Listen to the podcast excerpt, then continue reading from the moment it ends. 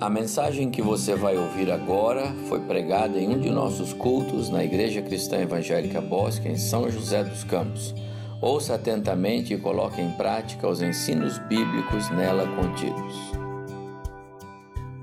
Abra sua Bíblia, por favor, no Evangelho de Lucas, uh, Lucas capítulo 22.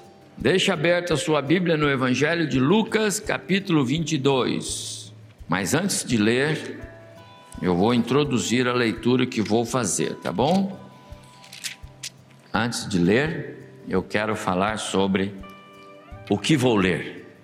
Hoje, pela manhã e daqui a pouco, logo mais à noite, os nossos dois cultos serão Ceia do Senhor. E a Ceia do Senhor é uma história que precisa ser revisitada. Por isso nós temos ceia do Senhor todo mês. E todas as vezes que nós temos celebração de ceia, eu tenho sempre dito aqui, e os meus colegas pastores também concordam comigo, o nosso foco tem que ser a ceia do Senhor. A mesa do Senhor tem que ocupar a palavra. Porque a história da ceia do Senhor, ela é afirmada, ela é firmada na nova aliança.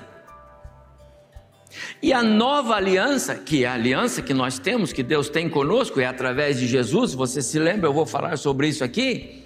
A nova aliança, ela ela se fundamenta no conhecimento de Deus.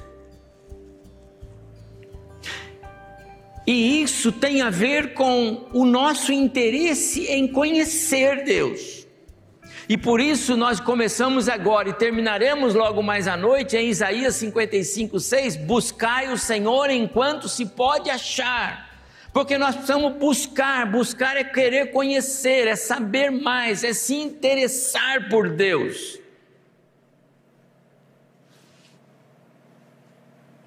Então eu quero ocupar os dois cultos desta manhã e logo mais à noite, falando sobre essa história que precisa ser revisitada e que está no texto que daqui a pouco nós vamos ler. Uma história firmada na nova aliança, que por sua vez está alicerçada no conhecimento de Deus. Jeremias escreveu assim: Não ensinará jamais cada um ao seu próximo nem cada um ao seu irmão, dizendo: Conhece o Senhor, ao Senhor, porque todos me conhecerão. Ele não está falando de Israel, irmãos. Israel jamais conheceu Deus como de fato deveria ser conhecido.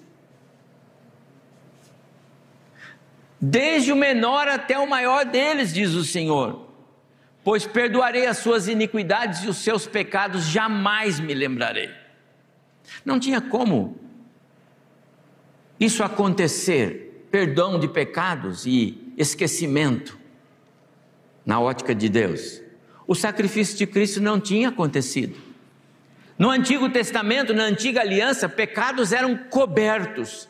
Não se fala em perdão de pecados na antiga aliança, fala-se em cobertura de pecados, até que o sacrifício de Cristo fosse realizado na cruz. Aí então os pecados dos, dos crentes do Antigo Testamento seriam perdoados. Até a morte de Cristo, os pecados de Abraão, de Moisés, de José, de todos os, os, os é, é, homens do Antigo Testamento, eles eram cobertos na esperança e na expectativa da morte do Messias. Foi assim que Abraão recebeu a,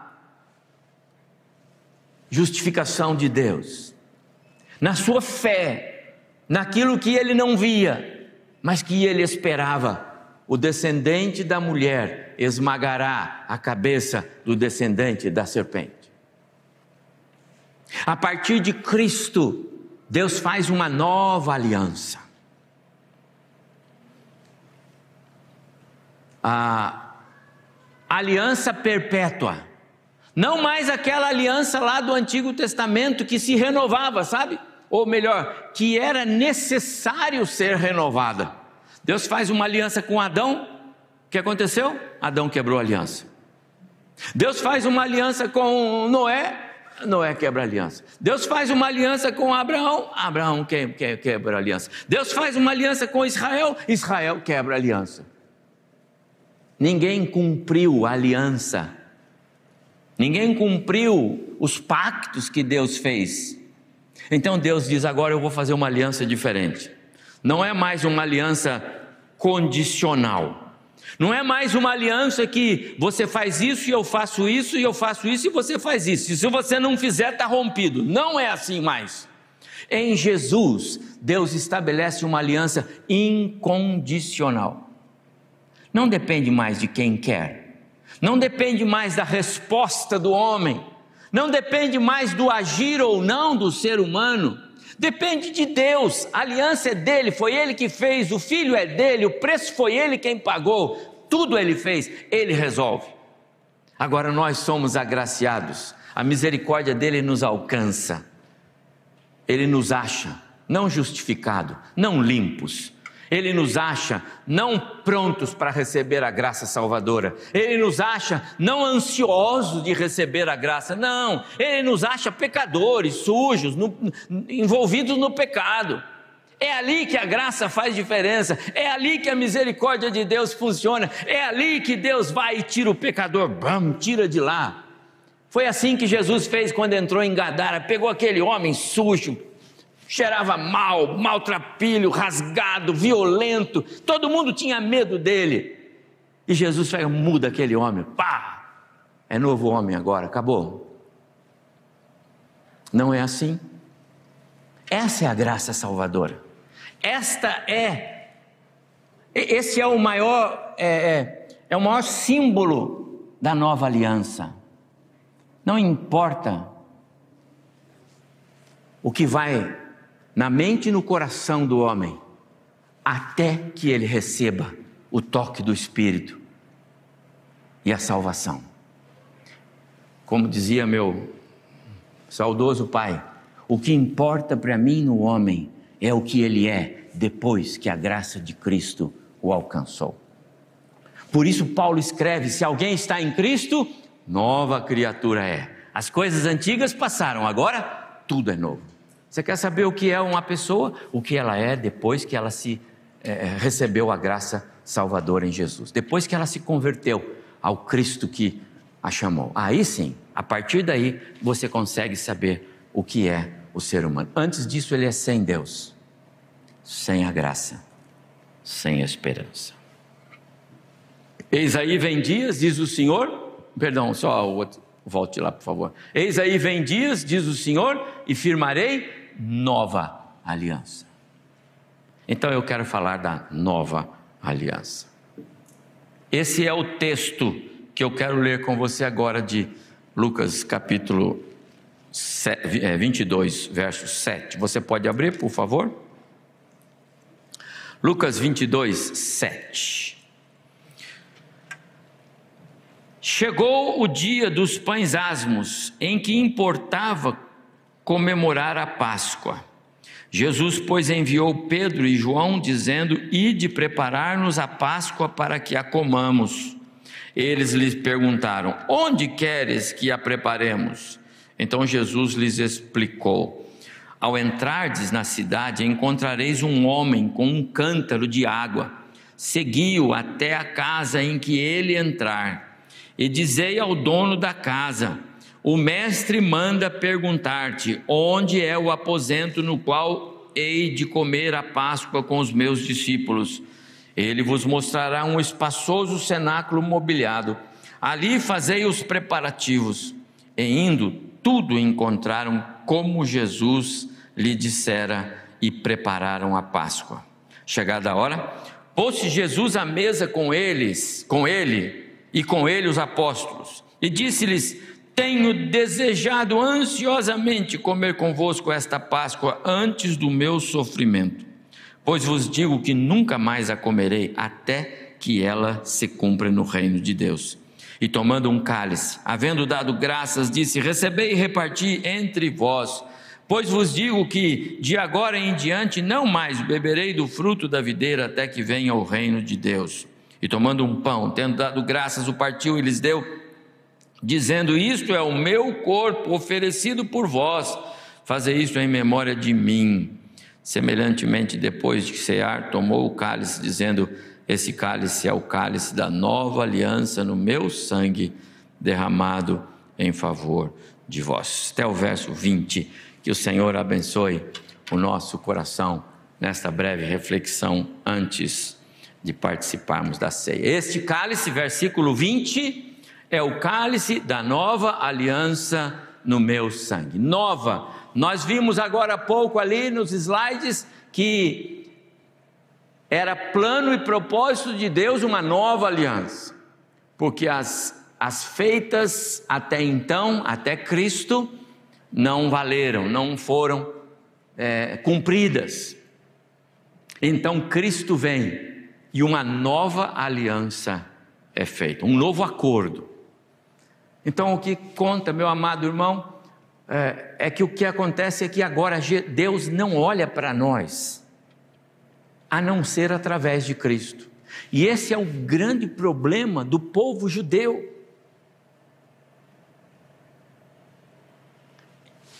Eles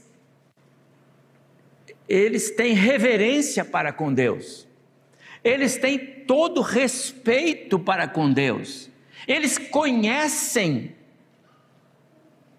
o Deus dos seus pais, eles sabem dos feitos do Deus de Israel, eles não negam os 39 livros do Antigo Testamento de jeito nenhum, eles não o negam. Eles não negam nem mesmo os milagres que Jesus realizou nos quatro registrados nos quatro evangelhos, porque eles presenciaram isto. O problema deles é não admitir que Jesus é o Messias prometido. O problema deles é não admitir que Jesus é o Deus Filho. O problema deles é não admitir que o Verbo se fez carne e habitou entre nós. Aquele homem que realizou milagres é o Deus Filho. Ele é o Messias prometido. E quero dizer algo para você: se alguém não reconhece Cristo, não adianta querer dar a sua vida para Deus, ele não vai aceitar. Não adianta você se sacrificar, Deus, eu vou me, eu vou me oferecer a minha vida para o Senhor. E Deus vai responder para você: ou você a dá para o meu filho, ou está fazendo algo inútil. Compreende isto? É em Jesus. Tudo que Deus faz com o ser humano é em Jesus, através de Jesus. Por isso a nossa oração é em nome de Jesus por causa de Jesus. Foi Jesus quem deu a sua vida, foi Jesus quem veio a este mundo, foi Jesus quem se submeteu ao ventre de Maria e ficou ali esperando o seu tempo de nascer. Foi Jesus que viveu a vida neste mundo, sendo Ele Deus, em majestade e glória, abriu mão, esvaziou-se, como escreveu Paulo aos Filipenses, para tomar forma humana e ser obediente até a morte e morte de cruz. Foi Jesus, não foi? Então não vai falar com Deus, você tem que falar com Jesus, ou melhor, fale com Deus, mas fale através de Jesus. É Ele quem assina o cheque. Por isso, uma nova aliança, não mais a aliança que tinha com o passado, porque a aliança no passado era entre Deus e os homens. Abraão, eu e você, dizia Deus. Noé, é, Adão, eu e você, dizia Deus. Vamos fazer uma aliança. Agora é nova. E essa nova aliança é o novo de Deus. E o novo de Deus está simbolizado nesse momento aqui no nosso templo, meus amados irmãos, nesse recinto, para você que está em casa e para vocês que estão aqui, nesta mesa. Esta mesa simboliza o novo de Deus. A nova aliança está aqui. Eu anotei aqui, sem dúvida, um dos atos de culto mais sublimes. Não tem outra palavra. A palavra sublime, não, ela, ela é quase que é, é, sem sinônimos é sublime. Mas é um, dos atos de culto da igreja mais sublimes, mais desejados, mais esperado, deveria ser. O é culto de ceia. Uma história que não perde a sua atração, a sua beleza, a sua é, reverência, a sua graça.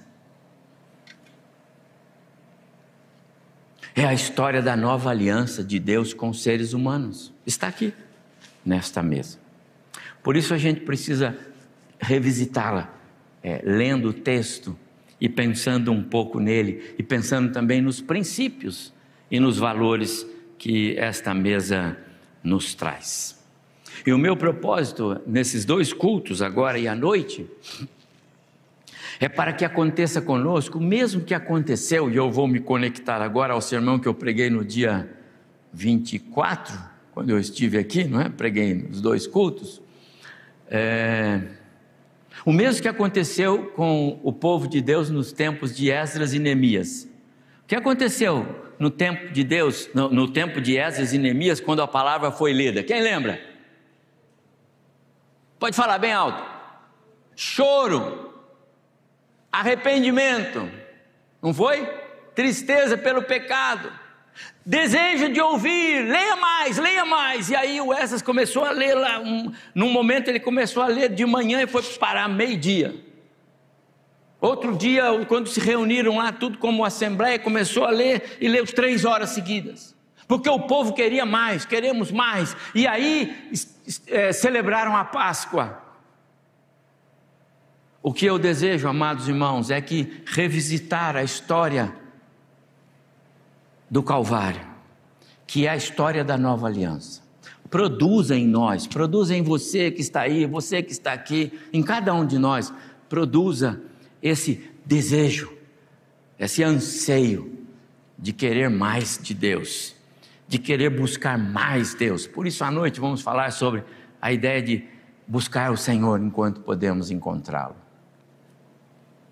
Não por acaso, o texto que nós lemos, Jesus disse assim, é, versículo 15 do capítulo 22 de Lucas, que eu li, e disse-lhe Jesus: Tenho desejado comer ansiosamente é, essa Páscoa com vocês.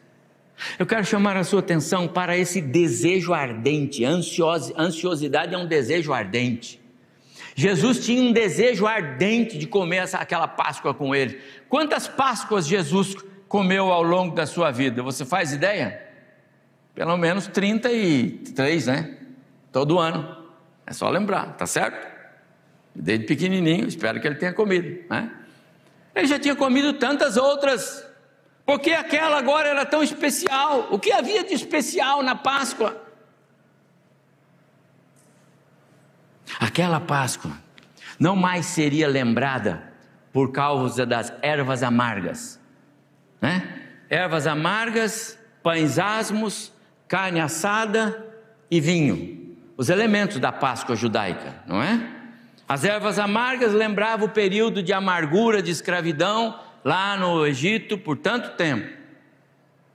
Os pães asmos sem o fermento lembrava para eles a ideia de que é, é, Deus queria um povo separado, separado do, do que era o Egito, sem a contaminação, sem o fermento que em alguns lugares da Bíblia vai significar a maldade. O, os pães asmos, eles, eles representam para nós hoje a, a, a igreja que é separada é, desse mundo pecaminoso que, que, que nós vivemos. A carne assada lembrava o sacrifício. Alguma coisa aconteceu, o cordeiro morreu, porque foi morto o cordeiro no dia da Páscoa. E o sangue e o vinho lembrava o sangue que eles passaram nas portas. É, eram os elementos da Páscoa judaica.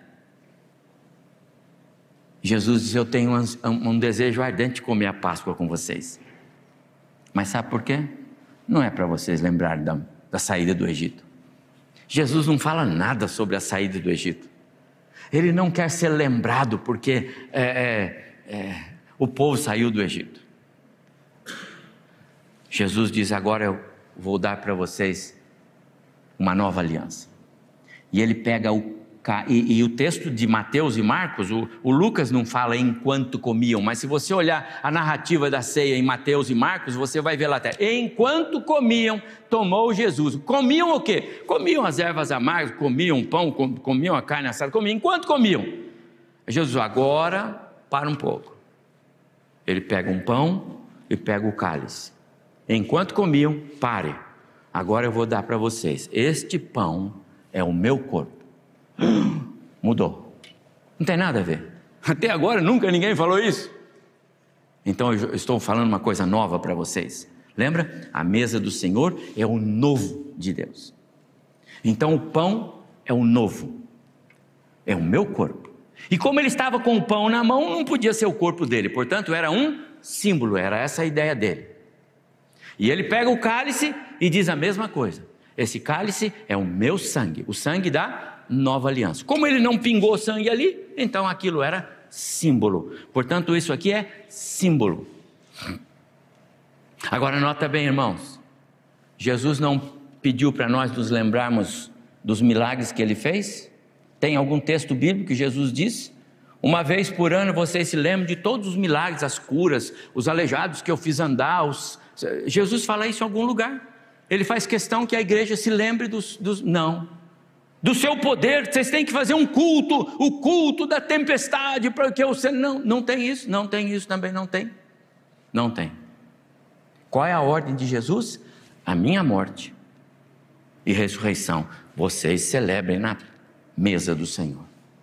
Portanto, a instituição para a igreja não é a Páscoa, a instituição para a igreja é a ceia do Senhor. A nova aliança é novo. E o novo é esta mesa, a mesa da ceia do Senhor. Por isso ela é muito especial. É a recordação da obra da redenção. É quando trazemos à memória as cenas do Calvário. Não creio que você fique o tempo todo se lembrando você está indo para o trabalho, puxa, Jesus foi na cruz, no meu lugar. Como é que foi aquela cena? Você não lembra disso todos os dias, todas as horas. Então Jesus disse: Então eu quero que vocês celebrem a ceia. Vocês façam isso todas as vezes, todas as vezes que for possível, todas as vezes que vocês combinarem que vão fazer. E nós combinamos que vamos fazer todos os meses, e assim temos feito, não é?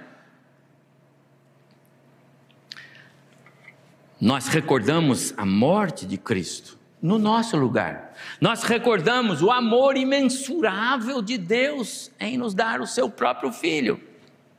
E nós recordamos aqui as promessas. Essa mesa é uma mesa de promessas. Ela tem promessas em cada partição que você fizer. Sabe, se você fizer assim, quando vai fazer um exame, você fatia a foto assim. Se você fatiar a mesa do Senhor, em cada lâmina que você tirar, tem uma promessa. E dentre todas elas, eu vou dizer para você: Jesus disse assim, a promessa da esperança. Ele diz assim: façam isso até que eu venha. Essa é a maior promessa. Ele vai voltar. E ele não vai voltar para mortos. Não tem sentido voltar para mortos. Ele vai voltar para vivos. Portanto, a morte não nos separa de Cristo. A morte física não nos separa de Cristo.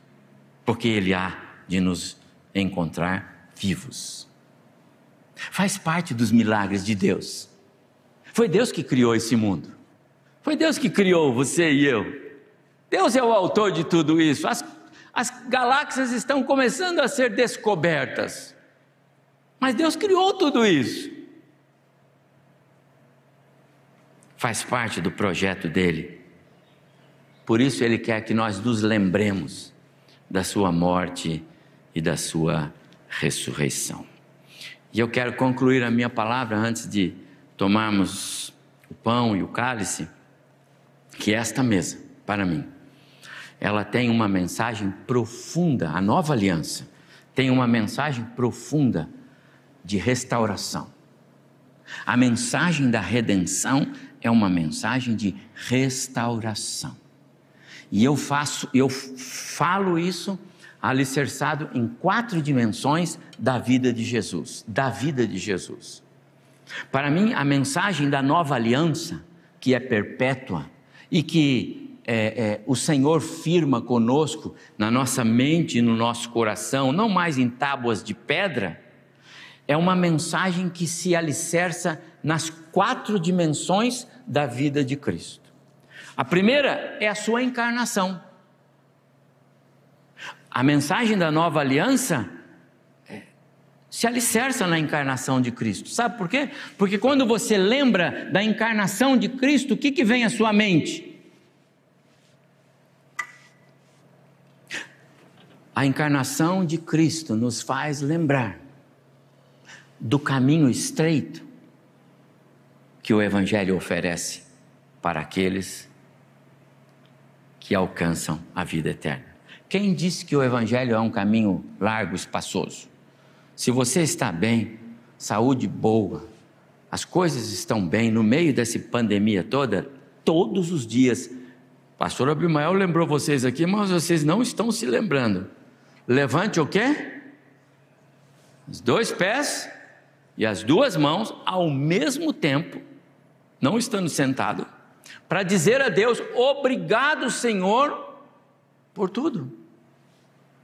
Porque, meu amado irmão, nesse mundo que nós vivemos, e você vivendo com a graça da salvação, com os cuidados eternos de Deus, porque esse mundo é um mundo difícil, é um mundo que está no maligno. Satanás perturba o tempo todo, ele não descansa, ele não desiste.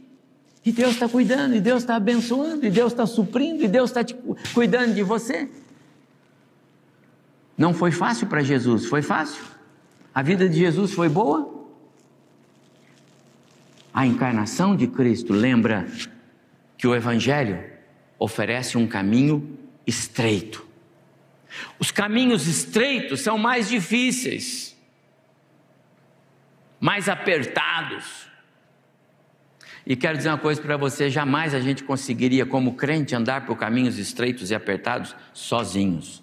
Por isso nós precisamos de Jesus. Andar por caminho estreito é marca do cristão, porque Jesus andou por caminho estreito. A dimensão da estreiteza a gente vê na encarnação de Cristo. Ele era o Senhor da glória e foi submetido por nove meses ao ventre de Maria, depois a um berço que foi um humilde, depois uma condição de humildade, sendo ele o Senhor de toda a glória. Você consegue imaginar isso? o Senhor de toda a glória, Criador dos céus e da terra e de tudo que existe, Jesus. João diz isso, ele fez todas as coisas por ele, através dele e para ele, ele, Jesus. Ele é o Deus Criador. E agora ele se submete. O Evangelho, as, as, as cenas do Calvário, nos fazem pensar na estreiteza do Evangelho. Então não estranhe as lutas e as adversidades, elas são próprias desta vida. Outra dimensão da vida de Cristo que eu vejo na, na nova aliança é o próprio ministério. O ministério de Cristo que a gente conheceu é, é, é, a partir dos seus 30 anos, não é? Mas isso pressupõe um, um padrão de vida que Jesus é, é, é, compartilhou conosco o padrão de vida. A pergunta que me vem à mente é: será que a nossa vida, será que o meu viver é, se, se conecta, ele tem alguma coisa a ver com o padrão de vida do meu Jesus? Será que é um pouco das coisas que ocupavam a mente de Jesus ocupam a minha mente? As prioridades de Jesus ocupam a minha mente? Ele me salvou, ele me alcançou com graça, eu sou dele agora. Será que eu. A vida de Jesus, o andar dele, os pensamentos dele. A nova aliança pressupõe que a gente pense nisto. Quanto eu me pareço com Jesus enquanto caminhando nessa terra? As maiores lições que Jesus transmitiu não eram em palavras, eram na sua própria vida. Era como ele agia, como ele andava, não é? Será que a nossa vida é assim? Será que as maiores lições que eu estou transmitindo para os irmãos, elas são aqui desse púlpito ou são quando eu estou andando por aí, com o que eu faço, com o que eu falo, como eu ajo? Um lembrete para nós, não é? Tudo o que fazemos transmite algo para os outros. Pais, tudo que nós fazemos transmite algo para os nossos filhos, para os nossos netos e assim por diante. A terceira dimensão está na morte de Cristo e fala da obediência. Ninguém vai ser recebido no trono da graça de Deus se não for obediente. Obediência é quesito número um. Jesus foi obediente. E conforme eu mencionei aqui no texto de Paulo aos Filipenses, ele foi obediente até a morte. Obediência é uma marca que identifica a vida do cristão. Eu separei um texto de Deuteronômio que diz assim: olha, ele, Deus, nos mandou obedecer a todas as suas leis e sempre temê-lo como Deus e Senhor. Se fizermos isso, ele nos guardará de todo mal e tudo sempre correrá bem para nós. E se tivermos cuidado de obedecer a estas leis que o Senhor nos deu, nossa vida agradará a Ele. Deuteronômio capítulo 6, verso 24 e 25. Deuteronômio capítulo 6, verso 24 e 25. Importante, obediência. É um padrão de Cristo que precisa ser visto em nós. E para concluir, a dimensão da própria ressurreição de Cristo. A ressurreição de Cristo, ela abre caminho para a nossa ressurreição. Se Cristo não tivesse ressuscitado, não adiantava nós estarmos aqui hoje. Se Cristo não tivesse ressuscitado, nós não teríamos o que pregar. Se Cristo não tivesse ressuscitado, não haveria esperança para nós. Mas porque Ele ressuscitou, então há esperança para nós. E Paulo, quando escreve sobre isso aos cristãos em Corinto, ele diz: E assim vai ser. Primeiro Cristo, as primícias. Paulo está escrevendo sobre Cristo, a ressurreição de Cristo. Depois os que são de Cristo na sua vinda. Aí somos nós, a igreja. Então está na Bíblia. Nós haveremos de receber a ressurreição como presente. Aos Tessalonicenses, Paulo diz: quando soar a trombeta, primeiro os mortos ressuscitarão em Cristo, primeiro os mortos, depois os vivos serão é, transformados, encontrados com o Senhor, porque Jesus é Senhor dos vivos. Ele vem para vivos, então mortos ressuscitem, vivos em carne e osso, transformem-se em, em seres celestiais e todos vamos receber o encontro com Cristo. Está entendendo isso? Assim será. A nossa comunhão nesta manhã deve se alicerçar nessas quatro dimensões da vida de Jesus: sua encarnação, o seu próprio ministério, a sua morte com obediência e a sua ressurreição.